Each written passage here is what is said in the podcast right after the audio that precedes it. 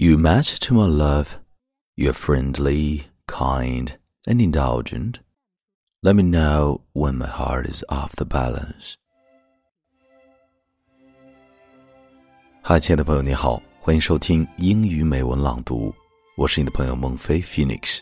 今天和你分享的是贝廷·布伦塔诺给歌德写的一封情书。You know my heart，你知道我的心。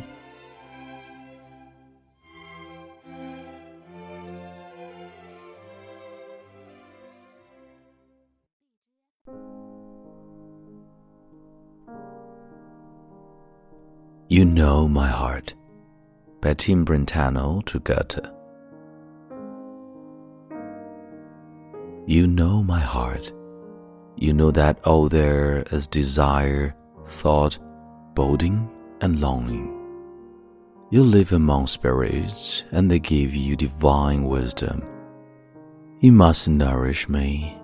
You give all that in advance, which I do not understand to ask for. My mind has a small embrace, my love a large one. You must bring them to balance. Love cannot be quiet till the mind matches its growth. You match it to my love. You're friendly, kind, and indulgent. Let me know when my heart is off the balance. I understand your silent signs a look from your eyes into mine, a kiss from you upon my lips. Instructs me know what might seem delighted to learn to one who, like me, had experience from those. I am far from you. Mine are become strange to me. I must ever return in thought of that hour when you hold me in the soft fold of your arm. Then I begin to weep, but the tears dried again unawares. Yes, he reaches with his love over to me in this concealed stillness, and should not I, with my internal undisturbing loving, reach to him in the distance? Ah, conceive what my heart has to say to you. It overflows with soft sighs or whisper to you.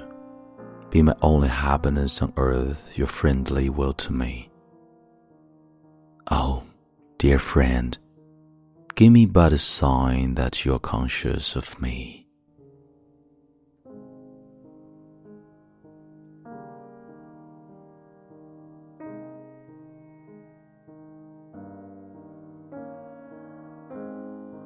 你现在收听的是英语美文朗读，本期节目到这里就结束了。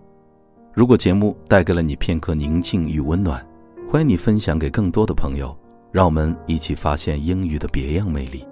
同时，也欢迎你在微信订阅号搜索“英语美文朗读”，来收听更多暖声英语节目。我是你的朋友孟非 Phoenix，Thank you for listening and see you next time.